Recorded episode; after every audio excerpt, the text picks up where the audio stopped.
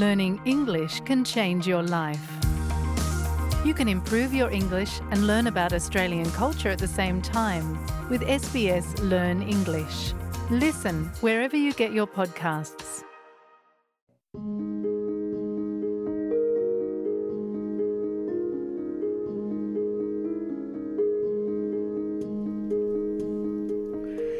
En Australia la violencia sexual es un delito penal. Si alguna vez has sido forzado, amenazado, coaccionado o engañado para un acto sexual en contra de tu voluntad, es posible que desees denunciarlo a la policía para que el perpetrador enfrente cargos. Sin embargo, este proceso puede ser agotador por las implicaciones legales y emocionales. Te contamos qué se puede esperar.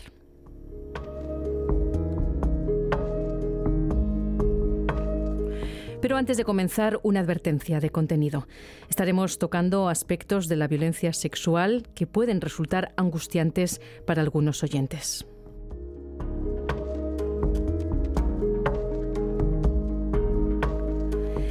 En Australia se denuncian un promedio de 85 agresiones sexuales cada día y los estudios apuntan a que más de uno de cada tres jóvenes ha experimentado relaciones sexuales no deseadas en su vida. Si eres víctima sobreviviente de violación o relaciones sexuales con penetración no consentidas, puedes estar considerando denunciar tu experiencia a las autoridades y llevar al perpetrador a enfrentar la justicia. Pero a menudo esta decisión viene con una inmensa carga emocional. Algunas denuncias llegan a través de los miembros uniformados y otras veces vienen directamente a nuestra oficina.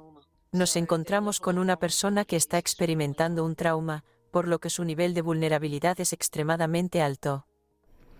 Esta es la sargento mayor de la Policía de Victoria, Monique Kelly. Ella dirige un equipo especializado que investiga presuntos delitos sexuales. Parte de sus principales responsabilidades es ayudar a las víctimas sobrevivientes o denunciantes a medida que redactan su declaración y proporcionan pruebas.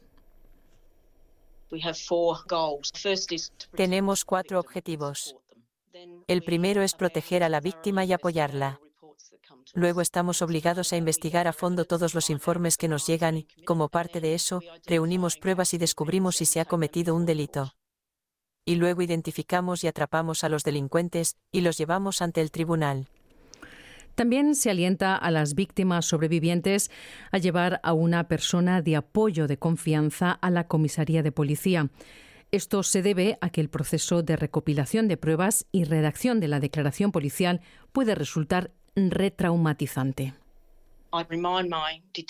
Yo les recuerdo a mis detectives todo el tiempo que cada vez que hablen con un denunciante deben tomarse un momento para recordar que venir a la comisaría de policía puede ser el evento más grande y estresante que el denunciante ha tenido después del evento traumático del ataque.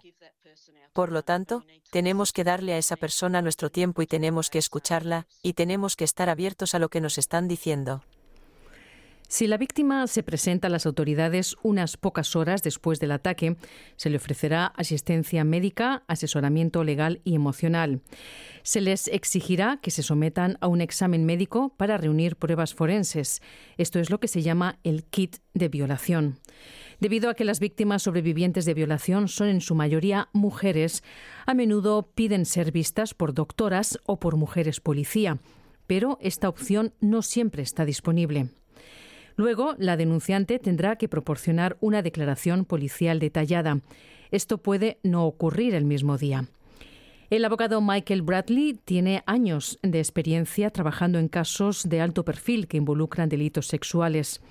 Él aboga por una reforma de la ley para apoyar mejor a las víctimas sobrevivientes de violencia sexual.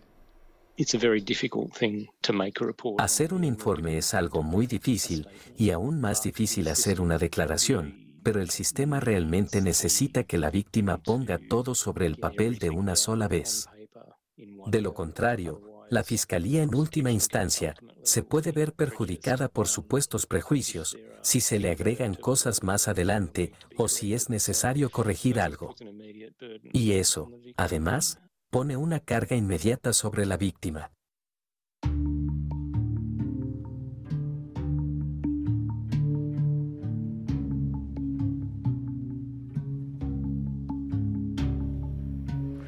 La periodista de investigación Jess Hill ha explorado cómo se tratan los casos sexuales no consensuales en el sistema legal como parte de su serie documental de tres partes, Asking for It.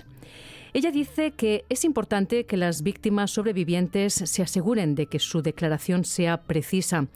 Los ataques ocurridos en el pasado también pueden ser reportados, incluso si ha pasado mucho tiempo. No hay límite de tiempo. Obviamente, cuanto antes se denuncie, mejor, porque cuanto antes lo haga, más evidencias pueden haber. La declaración escrita a la policía es el documento más importante que se utilizará en la corte. Por lo tanto, debe asegurarse de que sea exactamente correcto. He oído hablar de personas que se sienten incómodas, porque cuando vuelven a leer su declaración, ven errores y no se han sentido lo suficientemente seguras como para corregirlos. Tienes que asegurarte de que todo en esa declaración sea exactamente correcto y no te sientas intimidado porque estés en una comisaría de policía. Una vez que la víctima sobreviviente denuncia, el caso es asumido por la policía para su investigación. El demandante se convierte entonces en el testigo clave de su propio caso. Si la policía puede reunir pruebas suficientes para procesar el caso, el informe es revisado por el director de la Fiscalía Pública o DPP, DPP. Si se supera este umbral del DPP para los procedimientos, se presentan cargos y la policía arresta al presunto delincuente. Si no presentan cargos, no significa que la agresión sexual no haya ocurrido. Simplemente significa que no creen que puedan defenderlo en la corte. Entonces, después de esto, arrestarán y acusarán al presunto delincuente. Ahora, ese presunto delincuente puede ser liberado bajo fianza o puede ser liberado sin fianza. Pueden permanecer bajo custodia hasta el juicio, pero no necesariamente serán sacados de la calle en el momento del arresto. Una vez que el caso llega a la Corte, las víctimas sobrevivientes y otros testigos, si los hubiera, deben subir al estrado y son interrogados por la defensa y la Fiscalía. Por el contrario, el presunto delincuente acusado tiene derecho a guardar silencio. El acusado puede declararse inocente o solo declararse culpable de delitos sexuales menores. El abogado Michael Bradley dice que estas características del sistema legal hacen que muchas víctimas se sientan alienadas, como si fueran ellas las que están en juicio. Una de las cosas peculiares de los casos de violación es que en la gran mayoría de los casos, la única evidencia es el testimonio de la víctima. Toda la carga recae en la Fiscalía, que debe probar todo el caso más allá de toda duda razonable, que es una carga muy alta, y debe probar que el acto sexual ocurrió sin consentimiento. Y que si no había consentimiento, pero el acusado creía que era consentimiento, entonces esa creencia no era razonable.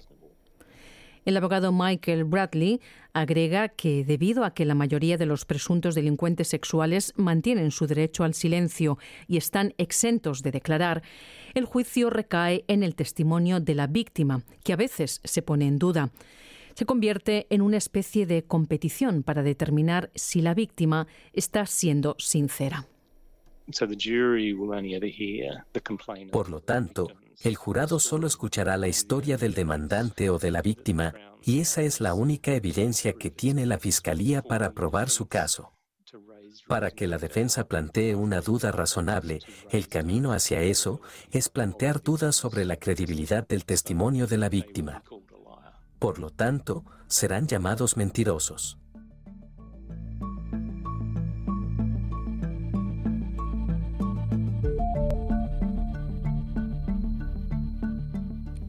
Se estima que alrededor del 90% de las víctimas sobrevivientes no denuncian su violación a la policía.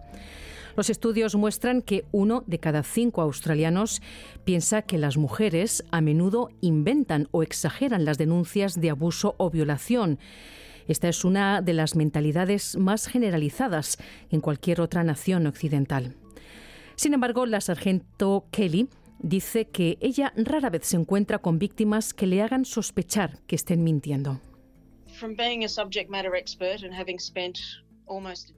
Siendo una experta en la materia, y después de haber pasado casi una década en este campo, podría decirte que nadie quiere pasar por este proceso. Por lo tanto, nadie quiere exponerse a ser examinado en la forma en que el sistema legal los examina, por lo que inventar algo sería muy, muy inusual. Si el acusado es declarado culpable de cualquiera de los cargos, el siguiente paso es la sentencia. Jess Hill, de nuevo. Las opciones de sentencia pueden variar desde sin condena registrada hasta servicio comunitario. Es posible que reciban de una multa a una pena de prisión, lo que también puede ser desalentador para las víctimas sobrevivientes, si sienten que la sentencia no coincide con la agresión que sufrieron. Y en la sentencia, generalmente se puede entregar una declaración de impacto de la víctima, que es un momento muy importante para muchas víctimas sobrevivientes, donde pueden decir al tribunal cómo ese delito les afectó, y particularmente decírselo a la persona que los agredió. En los últimos años, algunas jurisdicciones australianas han estado cambiando sus leyes para obligar a los acusados de delitos sexuales a probar en los tribunales que obtuvieron el consentimiento afirmativo antes de participar en actividades sexuales. Algunas jurisdicciones también están introduciendo nuevas opciones de denuncia de agresión sexual para aquellos que deseen presentar su experiencia formalmente pero sin pasar por el sistema de justicia penal. Hay sistemas de denuncia como SARO en Nueva Gales del Sur, donde puede denunciar una agresión sexual que podría haber ocurrido en cualquier momento de su vida y no necesita pasar por todo el proceso de acusación hasta la corte, pero deja constancia de ello. Michael Bradley, el abogado, cree que esta es una opción útil para las víctimas que están preocupadas por proteger a otras víctimas potenciales. Muy a menudo, lo que impulsa a los sobrevivientes es su preocupación por los demás, porque no existen violadores que agredan una sola vez. Lo bueno del sistema de informes como ese es que si ya hay otros informes en el sistema, o se hacen posteriormente en el sistema, eso puede provocar que la policía se ponga en contacto con las víctimas y diga, oye, resulta que sí, este tipo es un delincuente en serie, al menos supuestamente, ¿quieres perseguirlo? Era Michael Bradley, el abogado, terminando este reportaje producido por Claudiana Blanco. Al margen de que se decida o no denunciar a la policía, hay una gama de servicios de apoyo a los que se puede acceder. Si usted o alguien que conoce se ve afectado por una agresión sexual, puede llamar al número 1-800-RESPECT. También puede comunicarse con Lifeline en el número 131114 o con Beyond Blue en el 1-800-224636.